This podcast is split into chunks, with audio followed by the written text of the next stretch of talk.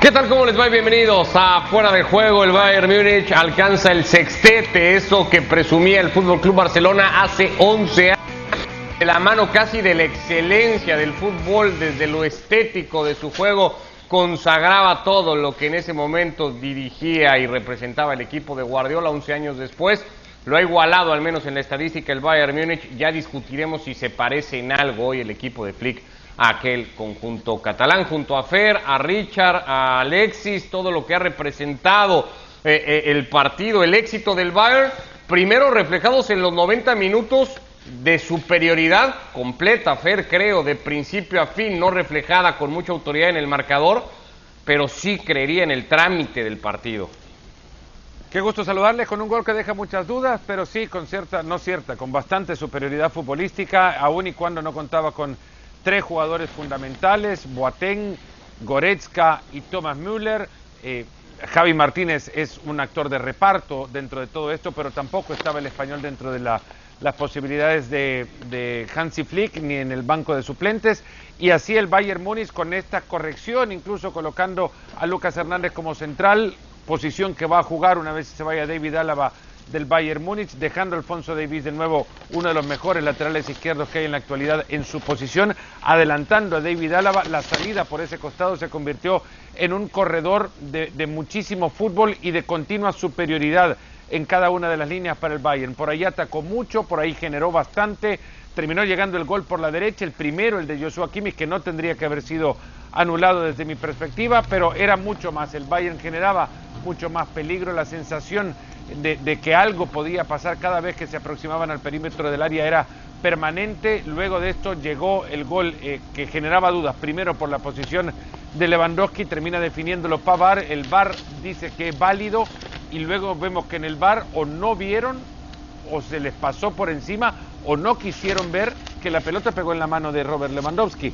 El Bayern era mejor, termina ganando con un gol que deja muchas dudas, lo que le abre obviamente un espacio para que tenga el, hincha de Tigres por lo menos un lugar a donde sacudir sus penas, que este gol, el único que les marcó el Bayern, fue irregular. Luego de eso, una actuación correcta de Tigres, no más de lo que se podría haber esperado de este equipo. Dejó claro Alexis temprano en el partido, desde que arrancaba, incluso hay 10 primeros minutos del juego en donde Tigres se atreve un poquito más, después de a poco va reculando. Dejaba claro que iba a vender carísimo el partido, que, que Bayern Múnich lo iba a tener que trabajar y mucho si lo quería ganar, pero conforme avanzaban los minutos también dejaba claro que de sufrir iba a saber poco el equipo de Flick, porque no le han generado una sola, eso también es cierto en el partido.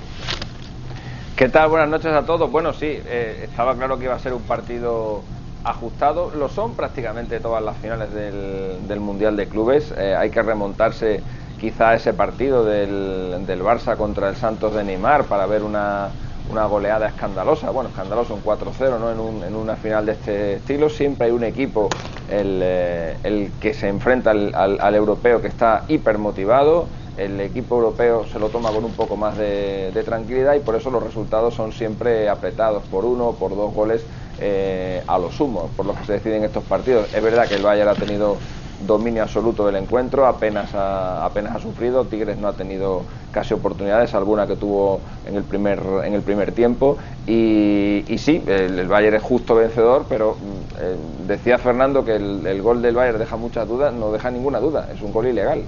Es un gol ilegal en el que Lewandowski golpea el balón con la mano, eh, en la acción directa eh, remata Pavard y por tanto hay que anular ese, ese gol porque con las nuevas reglas, cuando hay una mano en una acción atacante y de esa mano se deriva o un gol directo o una asistencia, ese gol hay que anularlo. Con lo cual, duda no hay duda no hay ninguna. Si hay más dudas en el primero que han anulado a Kimmich, a mí me parece que está bien anulado porque Lewandowski hace por hace por tocar el balón o salta por encima del balón y ya con eso eh, puede despistar al, portero, creo que está bien anulado, pero admito que puede haber duda, en el, en el otro no hay absolutamente ninguna duda, es un, gol irregular y no entiendo cómo es posible que en el fútbol con VAR ese gol haya subido al marcador. Yo, yo también veo que el gol no tenía que haber contado. Estoy con Fer en el de Kimmich. Para mí el de Kimmich contaba porque incluso cuando sale la pelota disparada por Kimmich Lewandowski apenas iba en el movimiento de la trayectoria y, lo que intenta hacer, creo yo, es dejar pasar la pelota, incluso echando el cuerpo un poco como hacia atrás. Pero bueno, independientemente de eso, el partido lo ha ganado el Bayern Múnich. Richard ya ha dejado también esta sensación de que si Tigres, que no sé si compartas, había sido capaz de llevar el partido hasta ese punto, faltando ya menos o, o cuando le quedaba muy poco al partido, queda la sensación de que pudo haber quemado naves el Tuca, de que pudo haber dicho, bueno, ya estando acá, si lo vamos a perder, lo que tantas veces hemos dicho, perderlo por uno, perderlo por dos, no nos va a cambiar mucho. Y sin embargo, fue incapaz también de salirse del guion que había propuesto desde el primer minuto de partido. Saludos muchachos, pues sí, la verdad, y, el origen está en un técnico como el Tuca Ferretti que no solamente no renuncia a lo que planificó, lo que planificó fue minimizar el daño y no ser goleado. Pero es que ni siquiera cuando miraba al banco de suplentes no tenía confianza en nadie. Eh, tener un partido a estas alturas, donde estás en una final de un mundial de clubes, y ni siquiera atreverte en el tramo final del partido con el compromiso allí, el alcance porque está 1 a 0, a plantear los individuales, a tratar de, de, ser atrevido, de ser osado, de hacer algún cambio, apenas una variante en todo el partido para el Tuca Ferretti, que no se nos olvide, es decir, no confías en, en, tu equipo, en, en, tus suplentes, no tienes ni siquiera el atrevimiento, eres conformista con terminar perdiendo 1 a 0, más allá de todas las diferencias que te pueda marcar el fútbol europeo. Para mí hoy Bayern termina ganando un partido ante un rival que le hace lo que le hacen todos los equipos en la Bundesliga, salen a defender a escudarse. El Bayern no lo sufre porque simplemente Tigres no es que no es que no tuvo la capacidad solamente para competirle, es que a veces de a ratos ni siquiera lo intentó. Cuando yo veo que un carioca te da un taco, que la entrega al rival en la mitad de la cancha, cuando yo veo que el único que pareciera que le pone esfuerzo y algo diferente es Gignac, pues deja mucho que pensar. No se puede, en el caso de Tigres, llegar a una final de un Mundial de Clubes habiendo vencido al campeón de la Libertadores y llegando a jugar como equipo chico, metido, escudado atrás. Está bien que es el estilo del Tuca, está bien que con ese estilo has logrado triunfar en el fútbol mexicano pero la idea es que este era el partido para dar para dar una demostración de algo diferente, para salir a ser arriesgado. Hoy en día el fanático de Tigres, acostumbrado a eso, el fanático de Tigres, hoy en día no está triste por si el gol fue o no fue legal. Hoy en día el fanático de Tigres está orgulloso porque se perdió 1 a 0 nada más, porque no lo golearon. La idea era salir a tratar de ganarle al Bayern. Para eso es a partido único, para eso te puede forzar en algún duelo individual sobre el final del partido pero dar una señal de eso. Y el equipo del Tuca, las únicas señales que dio fue de miedo y de excesivo respeto incluso en el tramo final del partido.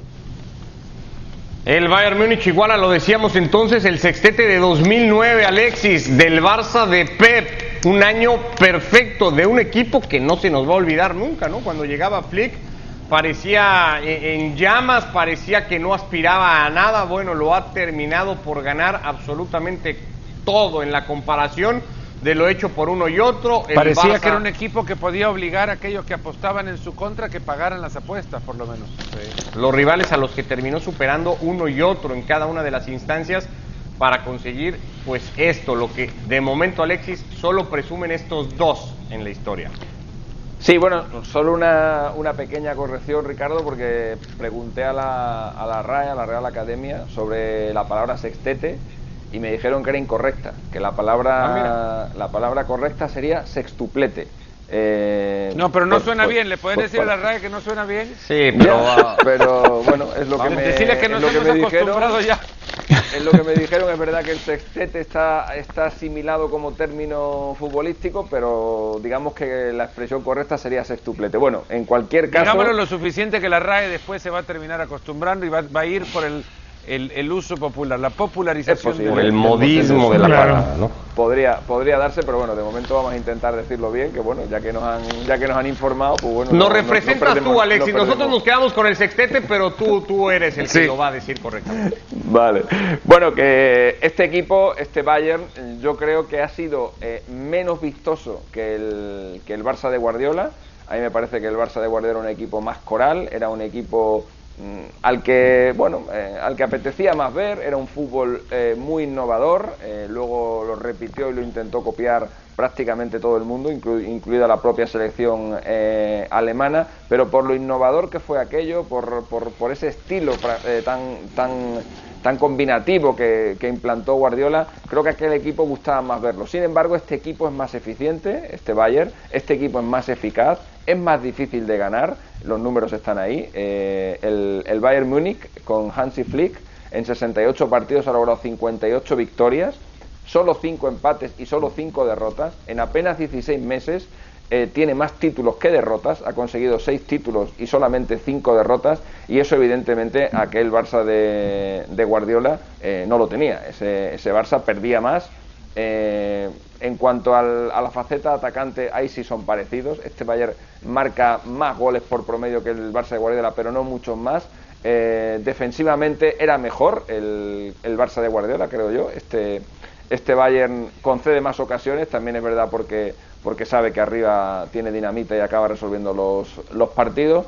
Pero si yo me tuviera que quedar con uno de los, con uno de los dos equipos, yo me quedaría con el, con el Barça de Pep no sé si va a haber alguien que, opte e, e, en esa decisión de uno u otro quedarse por el Bayern Múnich. Me llama la atención, además de la comparación, Fer, y de hablar, si es que cabe alguna, con aquel equipo, que, estemos hablando del, mismo Bayern. Es cierto que este torneo tal vez no iba a exhibir lo que hace rato que, que parece arrastrar el equipo en Bundesliga, pero es un equipo que llevamos semanas señalándolo, que, que, le, que, le, permite mucho a los rivales, que sufre mucho los partidos, que no es capaz de terminarlos, eh, que le generan casi siempre manos a manos contra Neuer, que le encuentran espaldas más o menos fácil.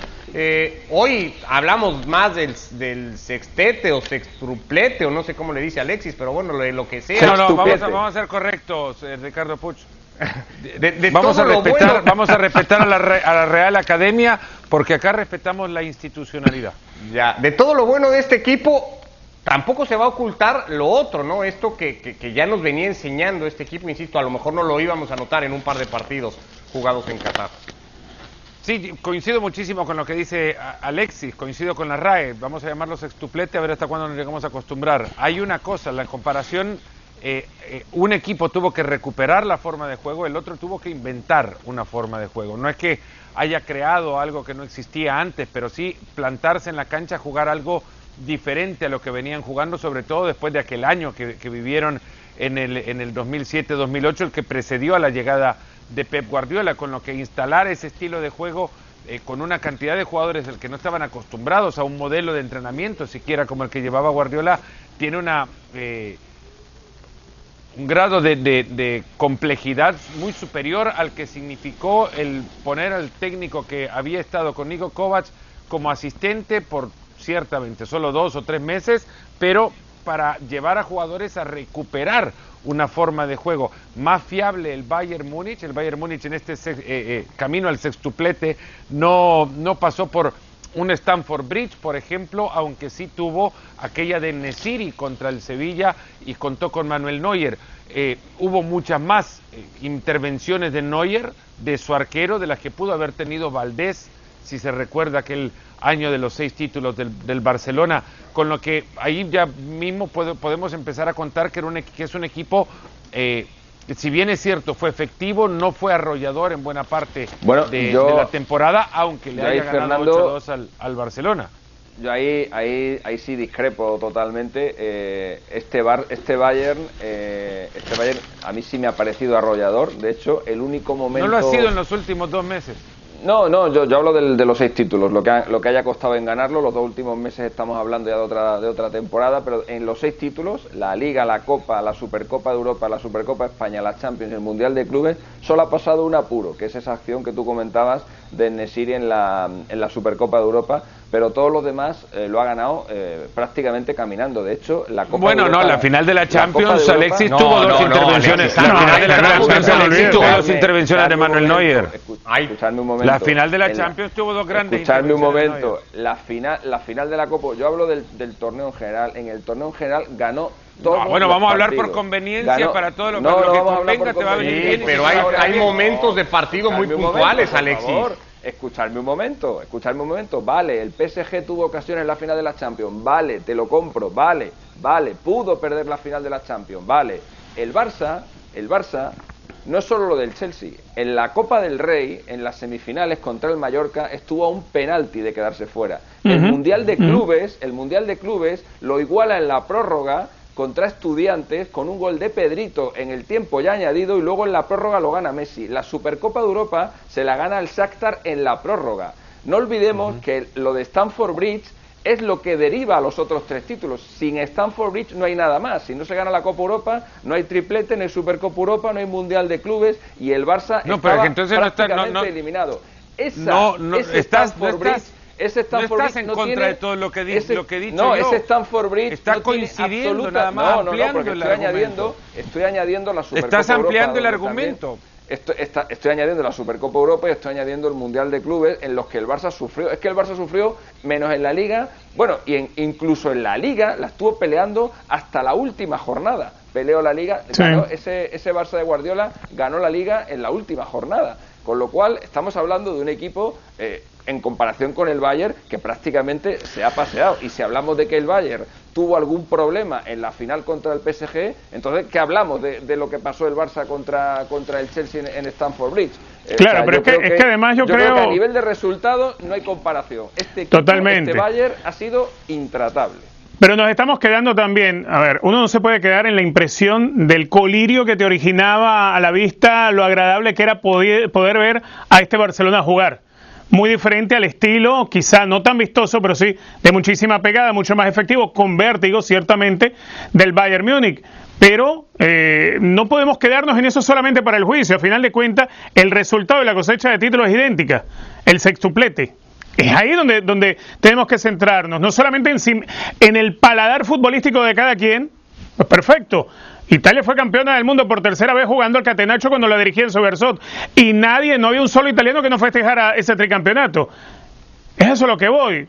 Barcelona del 2009 era colirio. Este quizás no lo es tanto, pero el resultado es el mismo o hasta mejor.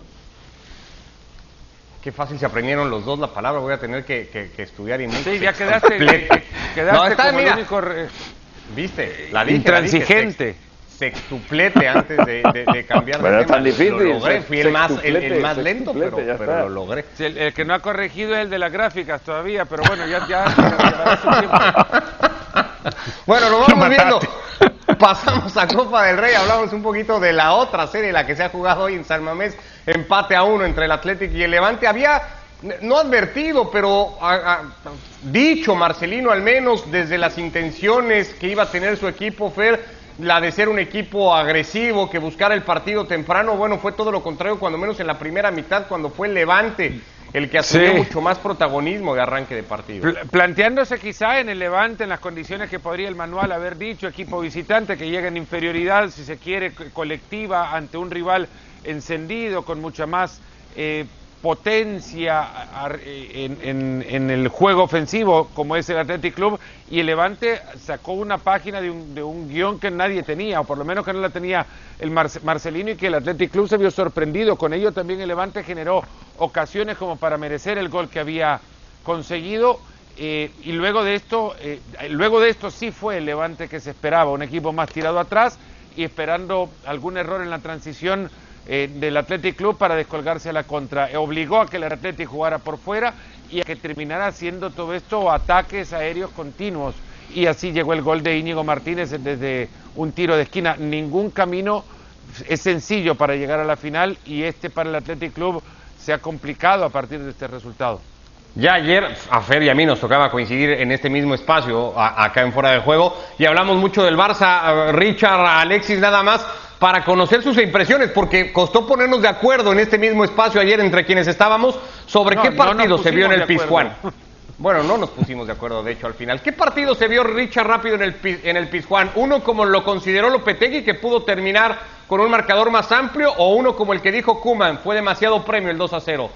No, yo creo que Koeman hace, hace, un- hace una mirada ciertamente errada a lo que fue el partido. A ver, eh, era un Barcelona que desde la previa, desde la formación, uno podía prever que iba a pasar muchísimo trabajo y que iba a ser, iba a ser larga la noche. Pues, lo- pues lo fue, lo fue y creo que, a ver, desde lo que tiene que plantear Kuman, porque no tenía cómo armar, por ejemplo, de la manera que él hubiese querido una línea defensiva ante un rival que salió a apretar y hacer lo suyo y salió apelado al espíritu copero. A mí me parece el resultado totalmente justo. La apreciación de Kuman es la apreciación de un técnico que, eh, en cierto modo, quiere menospreciar para no caer encima de sus jugadores. Tan simple.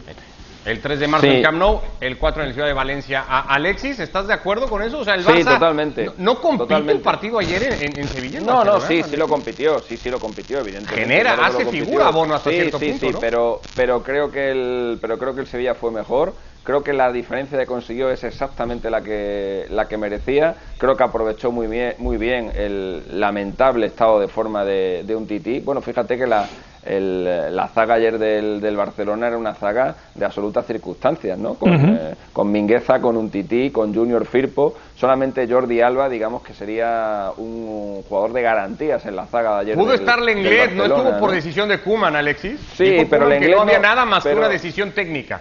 Sí, pero yo creo que el inglés no, al, inglés le debe pasar algo porque es muy raro que, un tití eh, siga jugando después de las, eh, bueno, pues de las, de las últimas actuaciones que ha tenido, donde hemos visto como prácticamente hasta, hasta un abuelo con bastón le gana en carrera, ¿no? O sea que es, eh, es una cosa, es una cosa muy extraña que siga jugando un tití, lo que me lleva a pensar que el inglés no debe estar totalmente mm. recuperado de las dolencias que que ha tenido, pues si no, no, si no, no se entiende que, que, que, siga jugando este, este chico. Y creo que el, Sevilla ayer aprovechó bien esa, esa debilidad en la defensa del, del, Barça. Aparte, Bono tuvo un par de, un par de buenas paradas. Creo que Messi jugó muy bien.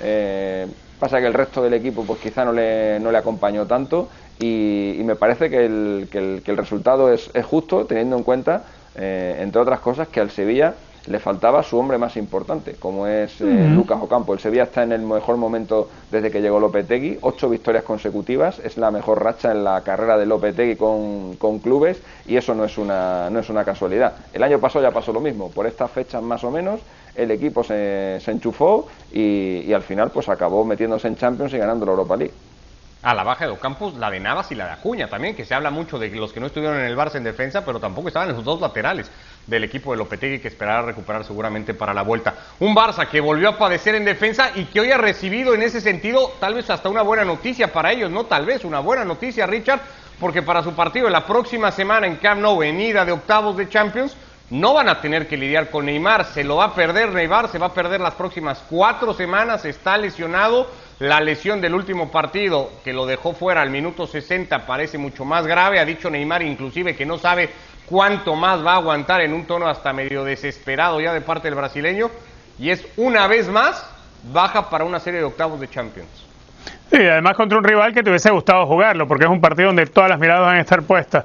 Eh, es lamentable la situación de Neymar y creo que es más lamentable todavía para el Paris Saint Germain no solo lo de Neymar, las dudas que hay si va a poder recuperar de sus molestias musculares Alfredo Di María. Creo que con Di María en la cancha es mucho más fácil eh, soportar la ausencia de Neymar. Sin Di María es muy difícil, es mucho más complejo.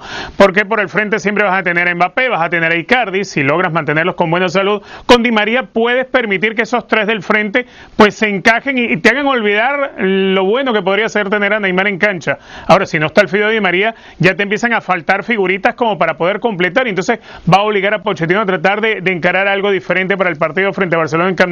Algo algo, que podría de pronto no ser tan perjudicial para el Paris Saint Germain o hacer que el daño sea el menor posible, es que te vas a enfrentar a un Barcelona que viene arrastrando muchos problemas en las últimas semanas. Que si hay momento en que vayas a encontrar un Barcelona con menor brillantez, es en este. Lástima para el Paris Saint Germain que no puedan contar con Neymar y posiblemente sin Di María. Pero sería una oportunidad tremenda para ellos de, de poder sacar del camino de la Liga de Campeones de Europa al equipo azulgrana. No, no dice ninguna mentira Fer Neymar cuando dice que le pegan y le pegan mucho y que eso lo tiene un tanto desesperado y, tal vez por eso pueda lesionarse tanto. Tampoco se cuentan mentiras en los medios cuando se da cuenta del estilo de vida de Neymar, que podría ser cuando menos criticable para un futbolista profesional y abre un debate de si eso fomenta o no tanta lesión en el brasileño. Me costará entrar en el tema del estilo de vida. Neymar cada quien lo hace como quiere y Neymar, bueno, ya, está grande como para vivir su vida como le dé la gana. Eh, eh, lo cierto es que también es preocupante que el fútbol haya llegado al punto en el que un jugador tenga que reclamar un poco de, justicia, aunque el mismo jugador, por su estilo de juego, se busque el, que muchos le consideren un, eh, un osado irrespetuoso que llega a tentarle el orgullo a los a los provocador en el buen sentido. provocador. Sí es que eso es lo que estaba buscando y terminé encontrando tres cuatro palabras más que no tenían que ver. Sí provocador a eso quería llegar y, es una pena que un, estilo de juego como el suyo se vea castigado y que tengan que salir a hacer un reclamo para que terminen por por no sé si pegarle sea la, palabra pero eh, generar mayor conciencia sobre el trato que recibe. Tampoco es mentira que Neymar en, casi cuatro temporadas con el Paris Saint Germain ha jugado 29 partidos promedio por campaña, en el Barcelona jugaba 46 partidos promedio por temporada, que ha jugado la mitad de los compromisos que ha podido jugar con el Paris Saint Germain desde que llegó y que casualmente una época en la que regularmente no está porque ha jugado solo uno de los siete partidos de octavo de final posible con el Paris Saint Germain es esta campaña, perdón, tres de los siete, es esta, esta parte de la temporada. Nadie miente tampoco cuando el 11 de marzo decimos que cumpleaños la hermana, ¿no? Pero es que todo viene ligado a una misma historia, que es la historia que el propio Neymar se ha creado eh, alrededor de estas fechas. No deja de ser, Alexis, una coincidencia al menos rara ya esta de Neymar antes de pasar rápido a la FA Cup. Sí, porque evidentemente eh, es, la, es la fecha clave, eh, son, suelen coincidir siempre con los octavos de final de la Champions, además el Paris Saint Germain ha tenido bastante mala suerte en los emparejamientos, le ha tocado en, esta, en estas fechas, le ha tocado el Real Madrid, le ha tocado el Manchester United, ahora el Barça, el año pasado tuvo un rival un poco más débil, como fue el Borussia Dortmund, y ese consiguió superarlo, pero claro, no poder contar con tu estrella y encima tener un rival duro, duro delante, eso hace que la ausencia se note, se note todavía más. Yo espero que sea una casualidad eh, y espero que esto pues en, eh, en, algún momento pare porque no, no, no, no, no, no, no encuentro una fórmula que me justifique por muy mal que esté Neymar o por muy mala vida que lleve que siempre se lesione en el mismo momento. Yo supongo que esto es una, una mera coincidencia. Lo que pasa que se está repitiendo ya de una forma bastante insistente. Sí por lo pronto se confirma su baja. Ya decía Richard, Di María está casi descartado para el partido de vuelta y serían dos ausencias sensibles y en serio para el equipo de Pochettino para encarar ese partido. Vamos a cerrar esta edición de Fuera de Juego hablando de la clasificación del Chelsea. Se ha metido ya a los eh, cuartos de final de la FA Cup, ha movido y mucho Tuchel piezas, ha aparecido Ziyech, ha tenido ratos muy buenos. El ex de el Ajax ha marcado Abraham, no sin antes exigir y mucho a Kepa. Es Kepa, Richard, el que temprano en el partido mantenía al Chelsea cuando menos en cero.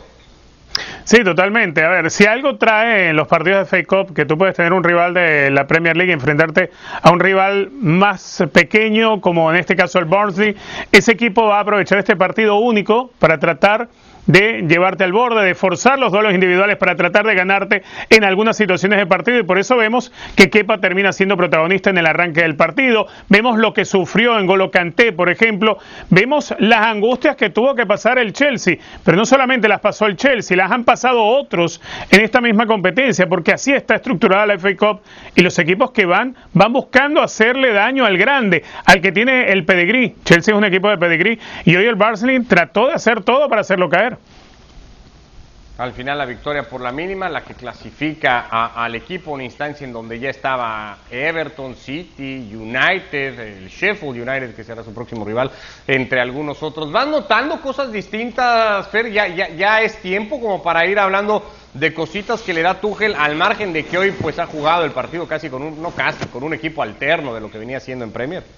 Es muy difícil, sobre todo con el partido de hoy, porque eh, son 10 cambios los que hace del último equipo que presentó en la, en la Premier League. Es muy difícil también pedirle que en tres partidos ya eh, muestre algo, si no mayor dinámica, si se quiere, cohesión, voluntad de mantener líneas juntas.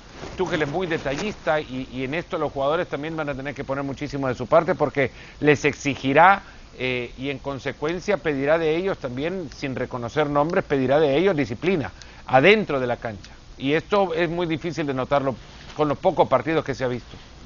El Everton será, por cierto, rival del City, veíamos las llaves de cuarto. Eh, eh, ese Everton, Tottenham, que algún datito nos debe de haber dejado, ¿no, Alexis? Más allá del 5 a 4, que lo hayan protagonizado Ancelotti y Mourinho. Sí, eh, eso, eso te iba a decir, que hace hace 10 años no, nos dicen que un Ancelotti Mourinho va a acabar 4-4 o 5-4 y habríamos dicho que estamos locos, ¿no? Porque la verdad que con el estilo de juego que tenían tanto uno como, como otro era un resultado impensable, ¿no? Pero eh, ha cambiado el estilo de, de, uno y de otro y ahora pues esos resultados se pueden dar. Desde el año 1963 no había un 5-4 en, eh, en FA Cup. Respecto de lo del Chelsea, me quedo con un detalle muy curioso, con un casi 80% de posesión, ha tirado o ha rematado el triple, el Barnsley que el, que el Chelsea. Y a puerta, el Chelsea ha metido su único gol, el Barnsley ha tenido cuatro remates a puerta que ha detenido, ha detenido bien Kepa. Y esto es una tónica que se está repitiendo en los últimos partidos del Chelsea. Tiene mucho el balón, pero concede mucho a los, a los rivales. Bueno, pues ahí está con todo y eso el resultado para Tuchel que ha llegado a sacar esos resultados rápidos y de momento los consigue el alemán. Así llegamos al final de fuera de juego. Fer, Richard, Alexis, abrazo a todos, gracias. Que les vaya Un muy bien. abrazo. Chau.